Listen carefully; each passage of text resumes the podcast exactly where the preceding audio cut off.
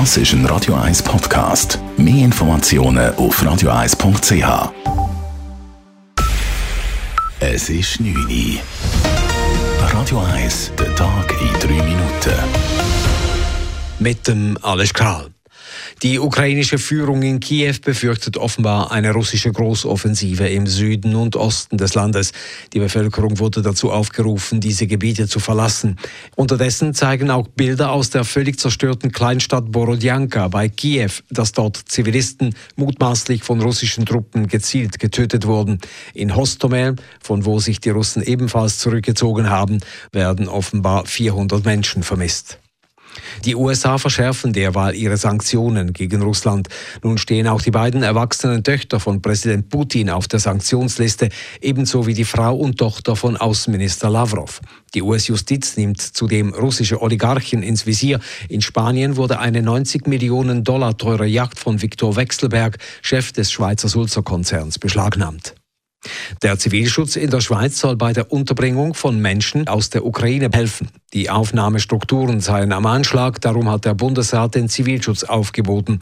Täglich gebe es in den Bundesasylzentren zwischen 700 und 1400 Eintritte. Und darum ist man beim Staatssekretariat für Migration froh, dass Unterstützung kommt, sagt Mediensprecher Lukas Rieder. Im Moment ist die große Herausforderung von SEM wirklich die, die große Menge von Menschen zu registrieren, auf der einen Seite. Und zum anderen ist es einfach auch ganz wichtig, dass genügend Personal vorhanden ist, um die Leute nachher anständig zu betreuen. Und dazu braucht es mehr Personal. Und das stellt der Bundesrat jetzt sicher, indem er den Zivilschutz aufgeboten hat. Der Bundesrat bewilligte den Einsatz bis Ende Oktober mit einem Kontingent von maximal 24.000 Diensttagen. Im Kanton Zürich haben sich deutlich weniger Väter für den bezahlten Vaterschaftsurlaub angemeldet als erwartet. Nach dem Jahr an der Urne wurde der bezahlte zweiwöchige Vaterschaftsurlaub in der Schweiz Anfang 2021 eingeführt. Bei der Sozialversicherung Zürich sind im Einführungsjahr allerdings lediglich 2800 Anmeldungen von Vätern eingegangen.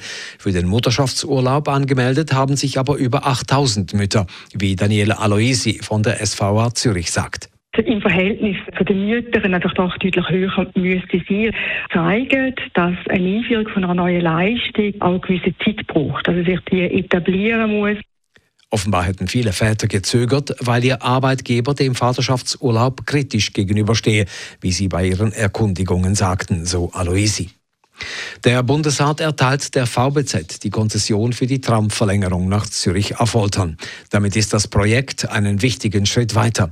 Gemäß VBZ ist die geplante neue Tramverbindung entlang der Wehnthaler Straße äußerst wichtig, da die Einwohnerzahl in Affoltern in den letzten 15 Jahren um 40 Prozent zugenommen habe. Gleichzeitig hat der Bundesrat auch die Konzession für die Verlängerung der Glattalbahn vom Flughafen Zürich nach Kloten erteilt. Der Ire Colm Kelleher ist heute zum neuen Verwaltungsratspräsidenten der UBS gewählt worden. Der 64-Jährige folgt auf Axel Weber, der nach zehn Jahren an der Spitze des UBS-Verwaltungsrats nicht mehr antreten konnte. Zum Vizepräsidenten und neu in den UBS-Verwaltungsrat gewählt wurde der bisherige UBS-Schweiz-Chef Lukas Gäwieler.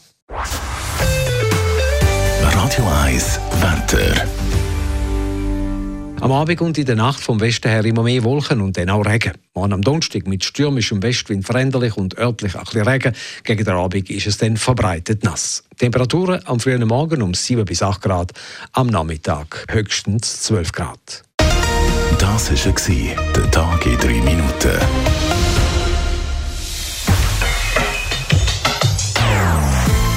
Non-Stop-Musik auf Radio 1. Bei uns klingt Musik einfach besser. Non-stop. Radio 1. Shake your body, baby, do that conga. No, you can't control yourself any longer. Das ist ein Radio 1 Podcast. Mehr Informationen auf radio1.ch.